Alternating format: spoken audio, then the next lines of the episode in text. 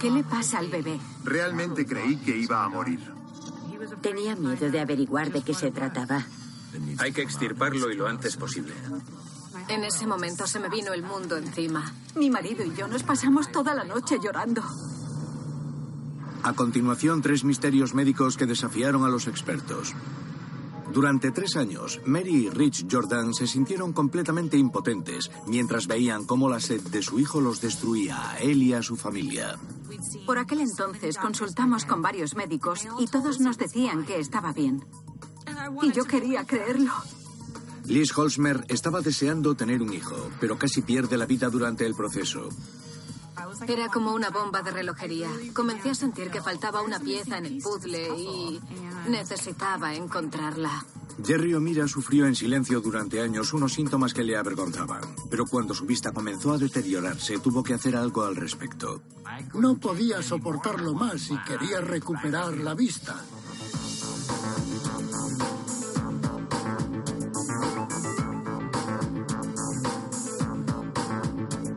Diagnósticos misteriosos.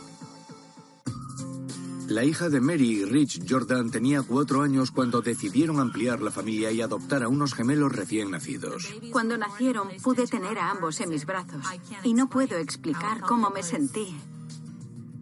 Fue increíble. Joey era el más grande de los dos. Pesaba más de tres kilos, mientras que Patrick pesaba alrededor de dos kilos y medio. Lo que viene siendo un bebé grande. Eran como pequeños luchadores de sumo. Parecían unos tanques. Pero a pesar de su parecido físico, los gemelos comenzaron a desarrollar comportamientos muy diferentes. Patrick era callado, tranquilo y no ponía pegas. Joey lloraba mucho desde recién nacido. Sabías cuando Joey quería comer. Sabías cuando quería su biberón. Siempre quería comer. Cuando tomaba el biberón teníamos que sacárselo para que respirase un poco. Y entonces hacía... Volvía a coger el biberón y se lo metía en la boca. Se terminaba el biberón en un par de minutos y acababa devolviéndolo todo. Tenías que cubrirte completamente porque sabías que al momento de acabar de comer iba a vomitarte encima. El pediatra les dijo que no había de qué preocuparse. Joey siguió comiendo, ganando peso y parecía saludable, pero a medida que pasaba el tiempo empeoró. Siempre lloraba por las noches y se volvió muy molesto. No nos dejaba dormir. Siempre tenía hambre y sed. Hubo alguna noche que tuve que trasladar la cuna de Joey a otra habitación para que Patrick pudiera dormir, porque él sí que dormía durante toda la noche y no quería que se despertase. Hacía tanto ruido que acababa despertando a Patrick. Y si se despertaba también le entraba hambre. Así que acabábamos sentados dándoles de comer al mismo tiempo. Al que le tocara darle de comer a Joey, acababa primero. Y acabaría hasta arriba de vómito. Pero volvería antes a la cama. El apetito de Joey es un poco extraño, pero en todos los demás aspectos parece normal. Era normal en todo. A medida que transcurría el primer año empezó a dar vueltas cuando se suponía que debía. Balbuceaba cuando por edad le tocaba. Gateaba cuando se suponía que debía. Pero como madre, sabía que algo no iba bien. Sin embargo, no sabía el qué. Con el tiempo, Mary se da cuenta de que lo único sorprendente no es la gran cantidad de líquido que ingiere Joey. Teníamos que cambiarle el pañal al menos cada dos horas. Muchas veces le ponía un pañal nuevo y mientras se lo colocaba, orinaba. Con solo orinar una vez tenía que cambiarle el pañal. Decidimos pesarlos para saber cuánto pesaba cada pañal, en plan, nuevo récord. Sé que parece extraño, pero estábamos llegando a estos extremos porque la situación no mejoraba. En realidad empeoraba. Cuando los gemelos cumplen seis meses, Mary los lleva a otro pediatra, pero este piensa que los síntomas de Joey no son anormales. De hecho, le dice a Mary que puede que sea ella quien tenga un problema. Entonces le dije, no se duerme sin un biberón. Pues no se lo des, déjalo llorar hasta que se duerma. Así que traté de acostarlo sin su biberón y lloró y lloró y lloró sin parar. Me sorprende que los vecinos no llamaran para saber qué le pasaba, porque nunca habíamos escuchado nada tan fuerte ni tan horrible. Los médicos me decían que tenía que ser más fuerte y que debía dejarle llorar, pero no pude. Simplemente no pude. Me rendí y le di el biberón. Creo que muchos médicos pensaban que Mary estaba sobrepasada, que era una madre desesperada, que era una madre nerviosa que se quejaba de que su hijo orinaba demasiado, bebía demasiado y vomitaba demasiado. Venga, señora, tranquilícese y críe a sus hijos.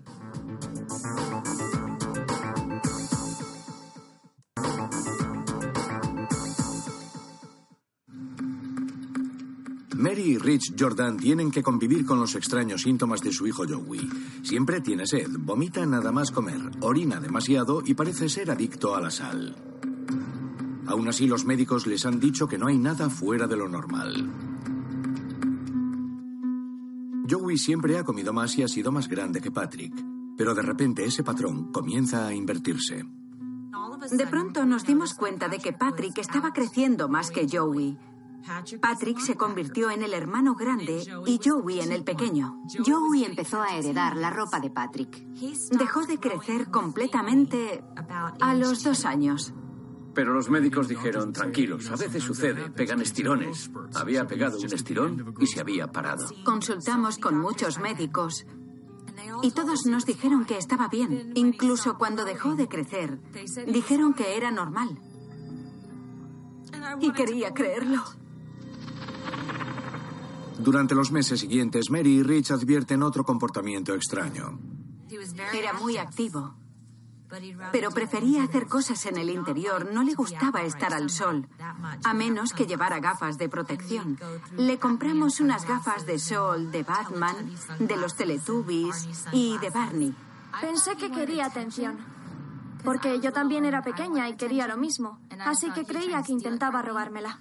Joey se lamía las manos y luego se frotaba los ojos. Creíamos que era para humedecérselos. A pesar de este comportamiento, Joey no parecía sentir ningún dolor y no tenía problemas de vista. Así que llegamos a la conclusión de que era hipersensible a la luz y que se le secaban los ojos porque el aire era muy seco. Empiezan a cambiarles los biberones y la comida para bebés, pero el gusto de Joey por los nuevos alimentos es extraño. A la mayoría de los niños les gusta el dulce, pero el pequeño prefería la sal. Y nos dimos cuenta de que le echaba sal a todo, daba igual lo que fuera, siempre le echaba sal.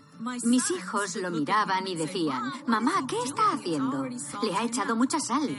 Y cuando lo veíamos pensábamos, tiene que estar asqueroso. Pero a él le gustaba. No pensé que fuera raro, sino que tal vez tenía algún problema con el sentido del gusto. Desconocíamos por qué le pasaba. Si nosotros no le dábamos sal, gritaba y lloraba. Así que nos rendimos y le dejamos que se echara toda la que quisiera. Los gemelos tienen dos años y medio y cada vez se parecen menos. Patrick lleva meses durmiendo de un tirón mientras que Joey se levanta tres o cuatro veces cada noche pidiendo agua. Y los problemas de Joey están pasando factura a la familia. Llegó a tal punto que los dos estábamos agotados. Mi marido y yo hacíamos turnos para poder dormir al menos tres o cuatro horas. No creo que hayan podido dormir más de unas horas seguidas. En años. Como no podía seguir así, Mary Jordan lleva a Joey a otra pediatra, la doctora Michelle Ernst. Era joven y muy amable. Le contamos el historial de Joey y me escuchó. Me dijo que yo no tenía la culpa. La actitud de Mary era la de una madre preocupada. Sabía que a su hijo le pasaba algo. Mientras examinaba a Joey, en los 15 o 20 minutos que estuve con él, se bebió cuatro vasos de agua y se ponía muy inquieto si su madre no le daba más. Pensé que aquello no era normal, así que enseguida sospeché que algo no iba del todo bien. Le realizó un examen físico y me preguntó si le habían hecho alguna prueba de la diabetes. Le dije que no, que nunca le habían hecho ninguna prueba. La doctora Ernest dijo, vamos a hacerle un análisis porque el consumo excesivo de agua es un síntoma de diabetes. Bastó con un análisis de orina para saber que algo iba mal. El análisis de orina muestra que Joey no tiene diabetes infantil, pero sí tiene niveles anormalmente altos de azúcar y proteínas en su orina, lo que indica que padece algún problema renal. Sabía que a mi hijo le pasaba algo y esta doctora finalmente me lo confirmó. La doctora Ernst lo deriva a un pediatra especializado en nefrología, el doctor Sheldon Orloff. Lo más llamativo que recuerdo de él y de su familia es que vino con su hermano gemelo y que eran considerablemente diferentes en tamaño. Me recordaron al gordo y el flaco. El doctor Orloff entró, vio a Joey y habló con él. Es un médico que transmite seguridad, es muy tranquilo, sabe de lo que habla. Fue un alivio que un especialista lo examinara porque pensamos que resolvería el problema. Después de estudiar el historial de Joey y conocer los problemas que suponía para la familia, el primer paso que da el doctor Orloff es recetarle un medicamento para tratar la micción excesiva. Fue una bendición. Si con eso conseguíamos dormir al menos cinco horas, lo firmábamos a ciegas. Quería que vieran que podíamos mejorar su calidad de vida. Y al mismo tiempo quería que supieran que podía tratarse de algo más grave. Todo parecía ir bien hasta que le realizaron varias ecografías renales y en una de ellas se dieron cuenta de que tenía un problema renal. Me reuní con la familia y traté de explicarle el funcionamiento de los riñones para que pudieran entender qué era lo que le pasaba al pequeño. Y para prevenirlos de que todo esto podía ser la causa de otro problema de origen aún desconocido. Teníamos que tratar eso antes de estabilizar a Joey. Por lo tanto, procedimos a realizar una biopsia renal, en la que extrajimos una pequeña muestra, lo observamos al microscopio y tratamos de hacer un diagnóstico. Mientras lo traíamos para que le hicieran la biopsia, pensábamos que iba a perder los riñones. No sabíamos lo que estaba pasando. Una persona filtra a diario unos 150 litros de agua transportada en el torrente sanguíneo a través del sistema urinario. Las pruebas de laboratorio mostraron signos de que el filtrado no funcionaba correctamente. La biopsia muestra que los riñones de Joey, que deberían absorber nutrientes y filtrar toxinas, no lo hacen. Todo pasa a través de ellos. Esta enfermedad se conoce como síndrome de Fanconi. Este síndrome no suele presentarse solo, sino que es un indicador de otra enfermedad más grave. Estaba preocupado, pero al mismo tiempo me sentí aliviado porque ya sabían a nivel microscópico cuál era el problema, o al menos pensé que lo sabían. Ahora lo importante era tratar de averiguar todas las causas posibles del síndrome de Fanconi.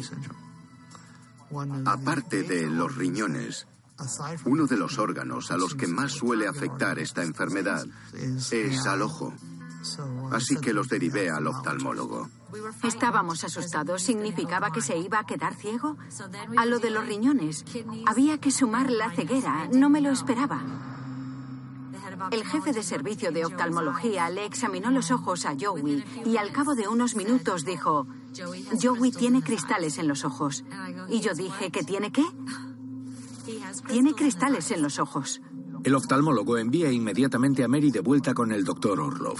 Y el doctor Orlov nos hizo entrar y al momento dijo, su hijo tiene cistinosis, es lo que tiene, y os explicaré lo que podemos hacer. La cistinosis es una enfermedad genética rara en la que un aminoácido, la cisteína, causa estragos en el cuerpo. En una persona sana, la cisteína es absorbida gradualmente por los riñones, pero en los casos de cistinosis, precipita y forma cristales que pueden alojarse en las células y dañar los tejidos. Es hereditario. Es genético y procede de un gen recesivo de ambos progenitores. Los cristales tienden a depositarse en los ojos, lo que causa sensibilidad a la luz. Y la acumulación de cisteína en los riñones significa que ya no pueden absorber nutrientes ni agua. Esto produce micción excesiva, que a su vez provoca deshidratación, bajos niveles de potasio y una sed insaciable. La incapacidad de absorber los nutrientes esenciales también provoca un retraso en el crecimiento, insuficiencia renal y en última instancia la muerte.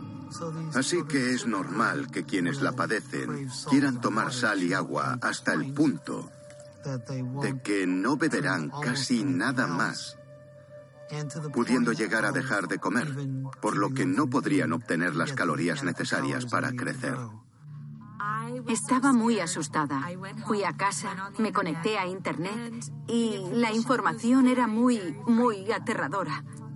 Hablaba de trasplantes renales. Supe de personas que murieron a una edad temprana. Y rompí a llorar. Mi marido y yo lloramos toda la noche. Recuerdo cuando mi hermana me dijo de qué se trataba. Estaba asustada. No sabía qué futuro le deparaba a Joey. No era un diagnóstico que invitara al optimismo, pero sabíamos qué era y qué podíamos hacer, o al menos aliviar los síntomas. No existe cura para la cistinosis, pero hay medicamentos que pueden tratar los síntomas y prolongar la vida. Joey recibe un medicamento que reduce el contenido de cisteína en su cuerpo, gotas para los ojos para eliminar los cristales de cisteína y una hormona de crecimiento para que se desarrolle. Antes de que comprendiésemos la enfermedad y pudiéramos recetarles medicamentos, los niños solían morir al cabo de unos años. Ahora que tenemos la capacidad de tratar la enfermedad, viven una vida más larga, más saludable y productiva. Los Jordan tienen suerte. La cistinosis es muy difícil de diagnosticar. Hay menos de 2.000 personas en el mundo con cistinosis. Y no es lo primero en lo que piensa un médico, porque nunca ha oído hablar de esta enfermedad. La doctora Ernest estaba dispuesta a involucrarse y averiguar qué pasaba. Tuvimos la suerte de encontrar al doctor Orlov, que había tratado a niños con esta enfermedad previamente. En la Facultad de Medicina nos enseñan que lo más normal es encontrar enfermedades comunes y por lo general es lo que buscas a la hora de establecer un diagnóstico. A día de hoy, gracias al tratamiento, Joey está mejorando. Entre las pastillas y las gotas para los ojos, ahora solo se levanta una o dos veces por la noche. Y además antes no podía estar al sol porque le dolían los ojos. Y ahora nada en la piscina, juega al fútbol, al béisbol y hace muchas cosas. Tendrá que seguir medicándose el resto de su vida. Diferentes medicaciones dependiendo de cómo progrese su enfermedad y tarde o temprano necesitará un trasplante de riñón. Salvo eso, se las arreglará bastante bien. Joey es uno de los niños más duros que he conocido. Él hará lo que sea para ponerte de los nervios, como cualquier otro hermano pequeño. Por fin, las noches en vela de los Jordan han llegado a su fin. Y a lo largo del proceso, Mary y Rich han aprendido una valiosa lección. Si hay un problema, debes seguir adelante hasta solucionarlo. Ve a todos los médicos que necesites hasta obtener el diagnóstico correcto y no aceptes un no por respuesta. Los preocupantes síntomas de Joey Jordan comenzaron casi desde el momento en que nació. Pero los problemas de Liz Holzmer no comenzaron hasta que ella y su esposo Mark, un jugador profesional de béisbol, decidieran que era hora de montar una pequeña liga propia.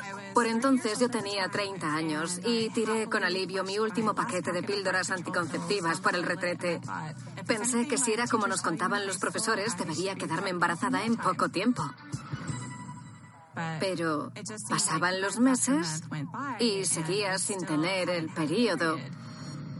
Preocupada, Liz pidió cita con su ginecóloga, la doctora Randy McVeigh, quien le realizó un análisis para comprobar sus niveles hormonales. Cuando los resultados mostraron que todo era normal, la doctora McVeigh pidió paciencia a Alice. El cuerpo tarda un tiempo en acostumbrarse a no tomar la píldora antes de comenzar a tener periodos regulares. Si lo que tratas es de quedarte embarazada, no debería llevar demasiado tiempo.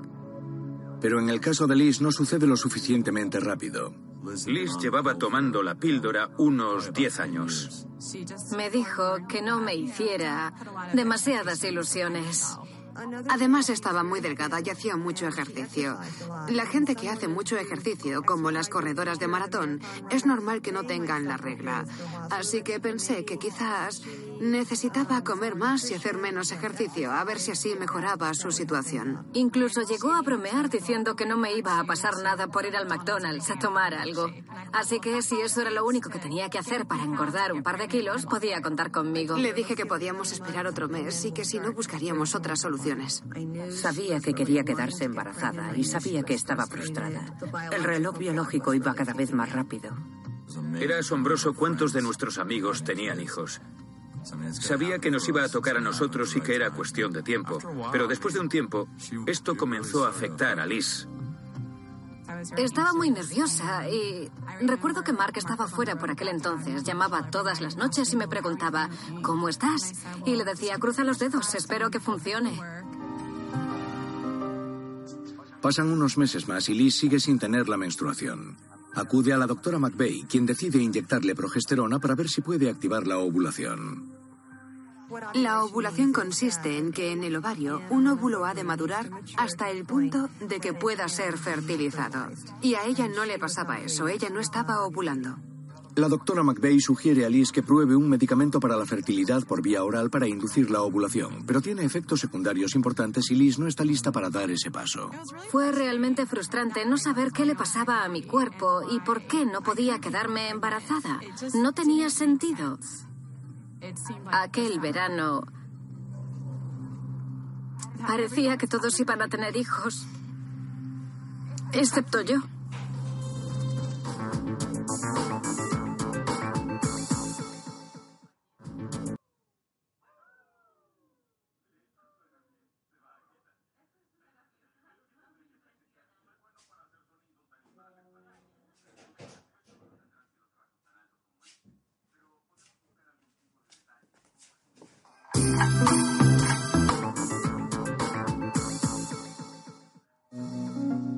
El año pasado fue un calvario para Liz Holzmer. Ella está deseando quedarse embarazada, pero le han dicho que no está ovulando. Ahora empieza a preguntarse si la ansiedad del proceso está afectándole físicamente. Si me levantaba demasiado rápido solía marearme, pero realmente no le di demasiada importancia en ese momento. Pensé, tal vez es por estar preocupada, por tratar de tener un bebé.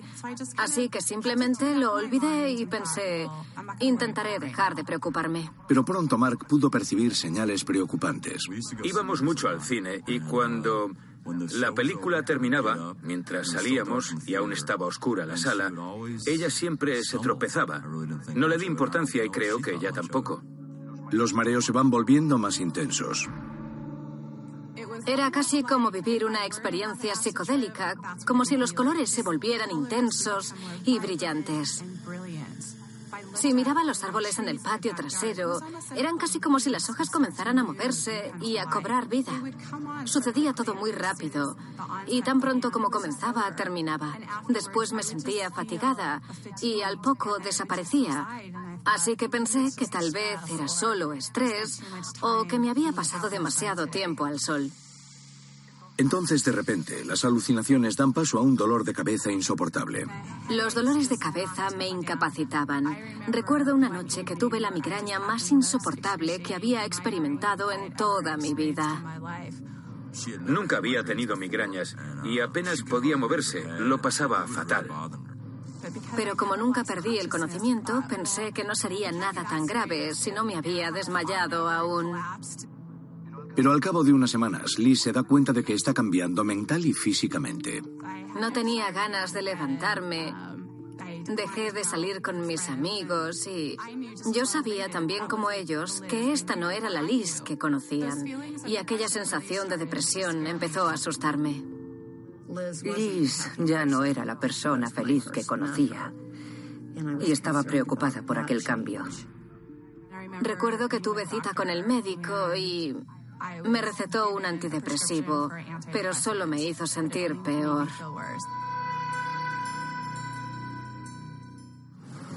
Liz atribuye la depresión a su infertilidad y pide una cita con su ginecóloga. La doctora McVeigh le realiza un examen del útero y de las trompas de falopio y también realiza pruebas a Mark. Cuando ve que los resultados de todas las pruebas son normales, Liz finalmente decide aprobar el tratamiento de fertilidad por vía oral. Después de que el tratamiento de fertilidad por vía oral fracasara, pensé, ¿qué puede ser? En aquel momento le diagnostiqué infertilidad inexplicable y la derivé a un especialista en fertilidad. Basándose en resultados de sus pruebas anteriores, el especialista en fertilidad diagnostica a Liz de hipogonadotrofismo. Me dijo, básicamente tus ovarios han dejado de funcionar antes de tiempo. Tu mejor y única posibilidad de tener un hijo de forma segura es que sea in vitro. Y esa noticia me destrozó. Pensé, ¿cómo puede pasarme esto? Quería ver si había algo más que pudiéramos hacer. Realmente empecé a sentir que faltaba una pieza en este rompecabezas y tenía que encontrarla. En enero del año 2000 regresó. Estaba hablando con ella antes de examinarla y me dijo, he tenido muchos mareos, me siento cansada y me duele mucho la cabeza. Le dije, ¿hay alguna manera de que podamos hacer otra prueba? ¿Un TAC? ¿Una resonancia?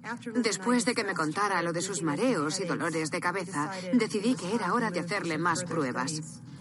Dos días después, a Liz le realizan una resonancia magnética. Se pregunta si en esta prueba volverá a obtener resultados normales. Y me llamaron por teléfono. Al otro lado escuché una voz grave que decía, tengo sus resultados de la resonancia. Mi corazón comenzó a latir con fuerza. La voz continuó y dijo, tiene un meningioma. ¿Un menin qué? ¿Qué es eso? Abrí el cajón de mi mesita de noche, saqué un lápiz y pregunté, ¿puede deletreármelo? Y respondió, tiene un tumor cerebral. El mundo se me vino abajo. Un meningioma es un tipo común de tumor cerebral de crecimiento lento que rara vez es cancerígeno. Se forma en la dura madre, la membrana que cubre el encéfalo y la médula espinal. A medida que el meningioma crece, ejerce presión sobre el cerebro. Dependiendo de su ubicación, puede causar diferentes problemas, desde cambios de personalidad hasta dificultades motoras. De la noche a la mañana me vi buscando un neurocirujano. Bueno, era un tumor que medía entre 5 y 7 centímetros de diámetro, por lo que era bastante grande. Recuerdo que el doctor Fulgar llenó toda su consulta con imágenes de mi cerebro. Y dije, madre mía, ¿ese es el tumor? No me lo puedo creer. Me había desplazado todo el cerebro hacia el otro lado.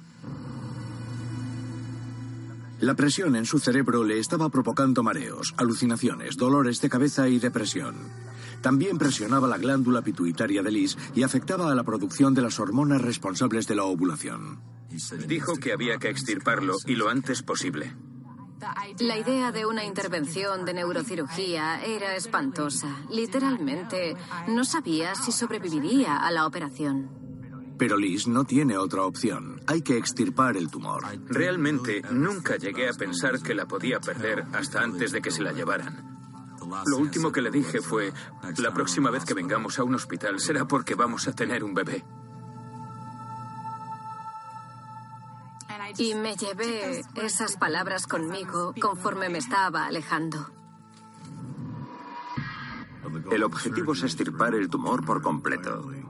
A medida que el tumor es de mayor tamaño, los aspectos técnicos del procedimiento aumentan en dificultad. Realizamos una incisión y tenemos que separar una parte del cráneo para acceder al tumor.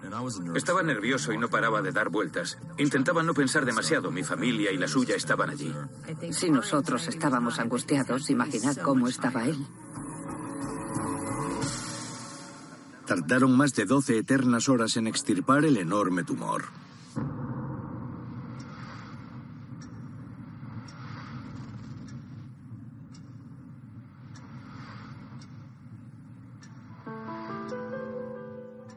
Cuando me desperté estaba eufórica, estaba viva.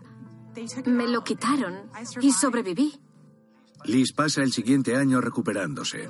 La recuperación fue un auténtico infierno. Estaba desplomada en el sofá y lo único que quería era volver a la vida que tenía antes. Un año y medio después de la operación acude a una revisión rutinaria con la doctora McVeigh. En la revisión anual mencionó que había tenido la regla durante tres o cuatro meses, pero la siguiente se estaba retrasando. Volvía a sentirme muy cansada y estaba muy sensible e irritable. Y pensé, bueno, ¿qué me está pasando ahora? Estábamos preocupadas. El tumor cerebral podría haber reaparecido. Decidimos realizar un análisis de sangre. Me llamaron con los resultados aquella noche y luego llamé a Liz a su casa. Liz, tengo una gran noticia para ti. Estás embarazada. Enhorabuena. Tuve que sentarme y le dije, ¿estás segura de que estás mirando mis resultados? Estaba muy emocionada y contenta de poder decírselo. No podía creerlo. Por fin iba a ser madre. Fue uno de los mejores días de mi vida. Pasar por lo que tuvimos que pasar, por todo lo que nos ha sucedido y que el resultado fuera algo tan mágico fue increíble.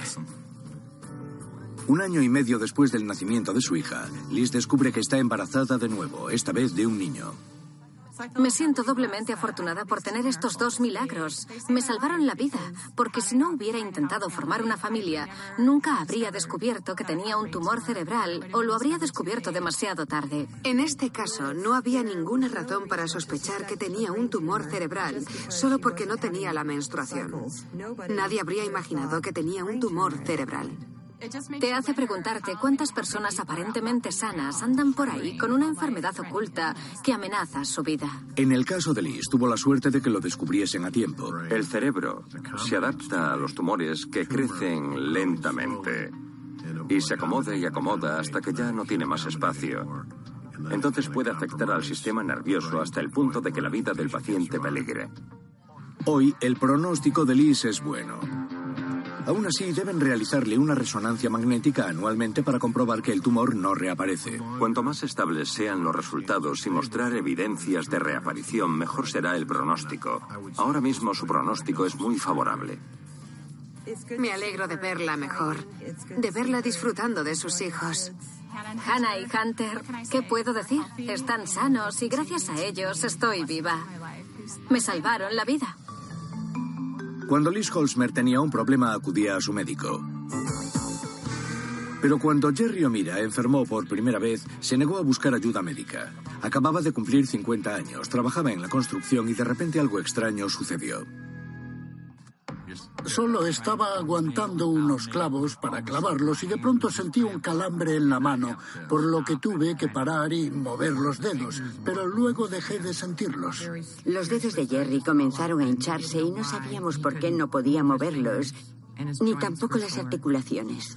Pensé que era artritis. Mucha gente tiene artritis. No fui al médico porque creí que podría apañármela solo. Durante los tres años siguientes, el dolor de Jerry persiste y comienza a extenderse gradualmente por todo su cuerpo. Me empezaron a doler las piernas y hubo momentos en que la parte de atrás me dolía tanto que no podía caminar. Era terrible. Tenía que ponerle paños fríos y calientes. Luego se las masajeaba. El dolor tardaba mucho en desaparecer. Me tomaba ocho, diez, incluso doce pastillas al día para aliviar el dolor. Cuando Jerry cumple los 55 años, de repente comienza a padecer unos problemas digestivos terribles. Comía, pero la verdad es que la digestión era demasiado rápida. Entonces comenzó a perder mucho peso y muy rápido. Se le marcaban los huesos y las venas de los brazos. Sus piernas parecían patas de pollo. En el espejo veía que se me marcaban las costillas y pensaba, tío, me da cosa mirarte. Durante los dos meses siguientes, Jerry adelgaza unos 18 kilos, pero está tan avergonzado por sus síntomas que se niega a hablar con nadie sobre ellos, ni siquiera con un médico. Digamos que me lo guardé para mí. Me resultaba bochornoso hablar del tema. Es un hombre orgulloso y eso tuvo mucho que ver con su decisión. Me quería encargar yo solo, sin decírselo a nadie. Creo que Jerry estaba asustado y tenía miedo de descubrir qué le pasaba por si era realmente grave. Linda insistía para que fuera al médico y yo le decía que no pensaba ir.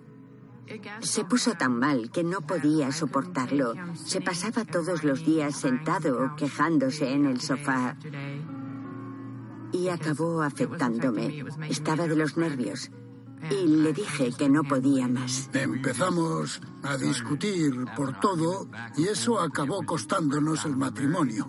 Nos acabamos divorciando. Ya no sabía qué hacer por él. No pude ayudarlo. Él no se dejaba ayudar. Jerry solo quería que lo dejaran en paz. Así que lo dejé solo. La misteriosa enfermedad controla su vida y ha arruinado su matrimonio. Después del divorcio las cosas no hacen más que empeorar para Jerry. Y de pronto comienza a fallarle la vista. Al leer el periódico o lo que fuera, veía borroso. Apenas podía distinguir nada en la distancia. A pesar de estos síntomas, Jerry sigue negándose a ir a un médico. Jerry me llamó y me dijo que iba a ir a la farmacia a comprarse unas gafas de lectura para ver si le ayudaban, pero siguió empeorando. No estaba trabajando porque los problemas de vista se lo impedían y no era capaz de cuidar de sí mismo.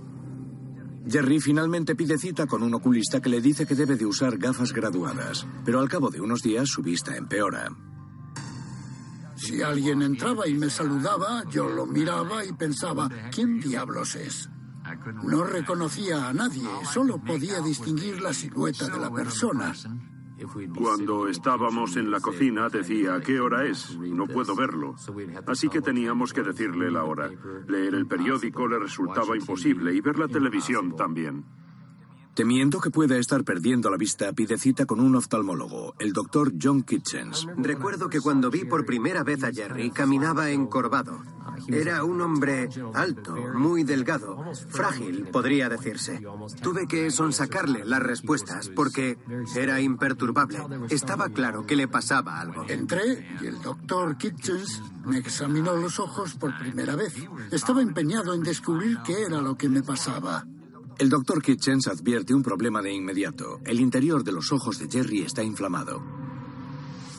Después el doctor tomó un montón de fotos de mis ojos y había tantas luces apuntándome que comenzaron a dolerme. Cuando se observa inflamación ocular, puede ser consecuencia de una infección como la sífilis o la tuberculosis, o puede deberse a una afección inflamatoria como la sarcoidosis, por lo que lo primero fue realizar un diagnóstico diferencial mediante análisis, radiografías y otras pruebas. El doctor Kitchens no pensaba rendirse hasta hallar una respuesta.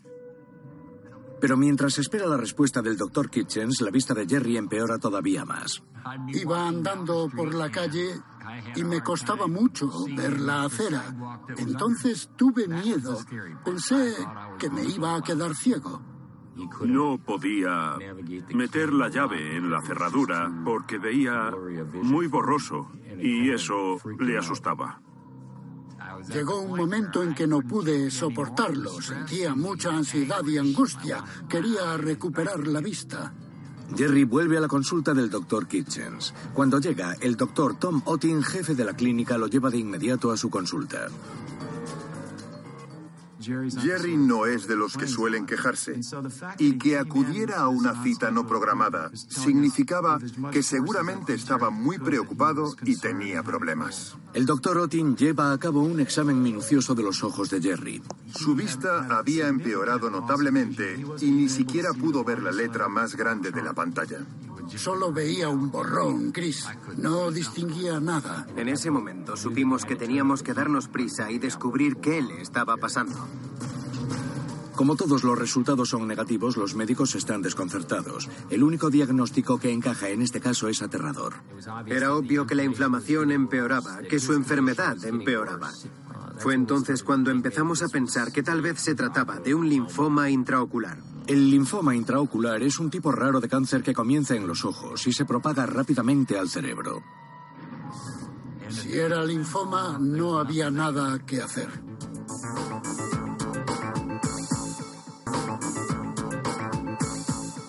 Durante los últimos seis años, Jerry O'Mira, de 59 años, ha sufrido en silencio dolores articulares y problemas estomacales inexplicables.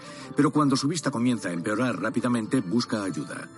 Sus oftalmólogos creen que puede sufrir una forma poco común de cáncer ocular y que la respuesta puede haber llegado demasiado tarde para salvarle la vista o incluso la vida. El linfoma intraocular suele tener un pronóstico muy poco esperanzador, así que todos esperábamos que Jerry no lo padeciera.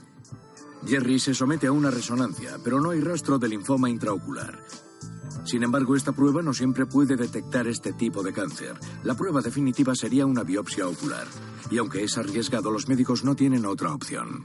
Cada vez tenía un aspecto más decrépito. Realmente creí que iba a morir. Por aquel entonces empecé a sufrir depresión y tenía miedo de que en poco tiempo acabase criando malvas.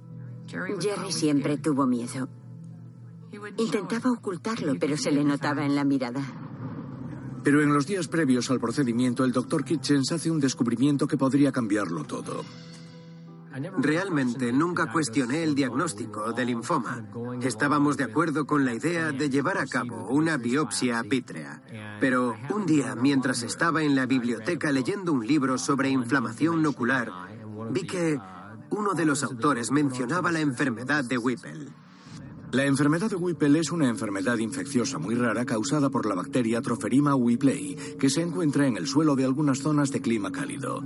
La bacteria afecta primero a las articulaciones, los ojos y los intestinos. Si no se trata, se extiende a los pulmones, el corazón y el cerebro, pudiendo ser fatal. Pensé, esto encaja con lo que le pasa a Jerry, pero no sé si padece las alteraciones gastrointestinales de la enfermedad de Whipple. Pero la enfermedad de Whipple solo afecta a dos pacientes de cada millón y los compañeros del joven doctor creen que puede estar equivocado. Mi primera reacción con lo de John fue que había leído demasiado. Déjate de diagnósticos tan raros y ve a descansar. Era imposible que fuéramos el único equipo médico del mundo que iba a tener un caso de enfermedad de Whipple este año.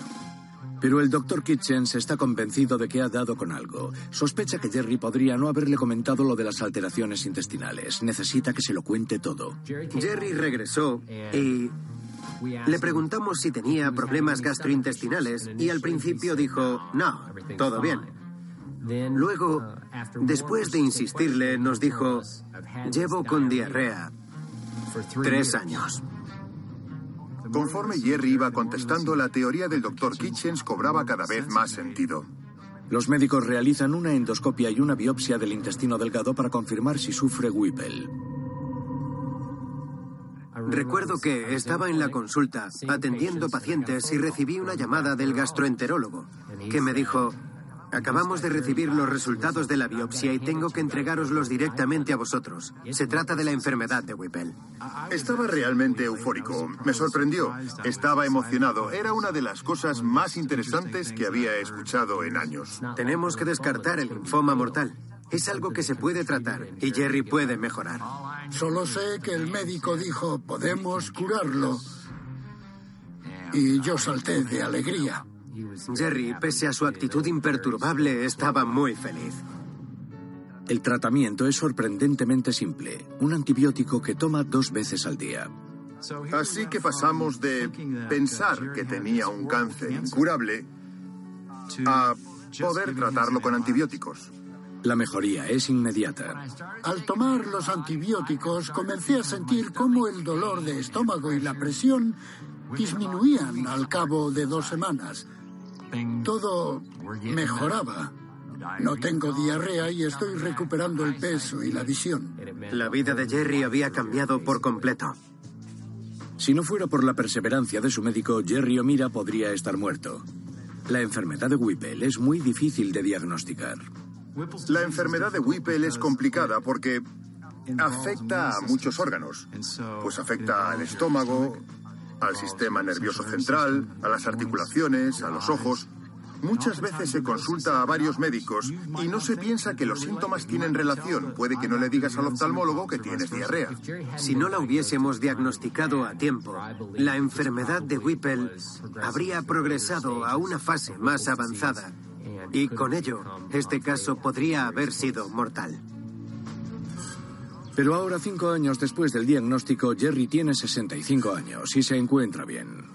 Él recibe terapia a largo plazo y va a revisiones para que no se repita. Pero tiene un excelente pronóstico.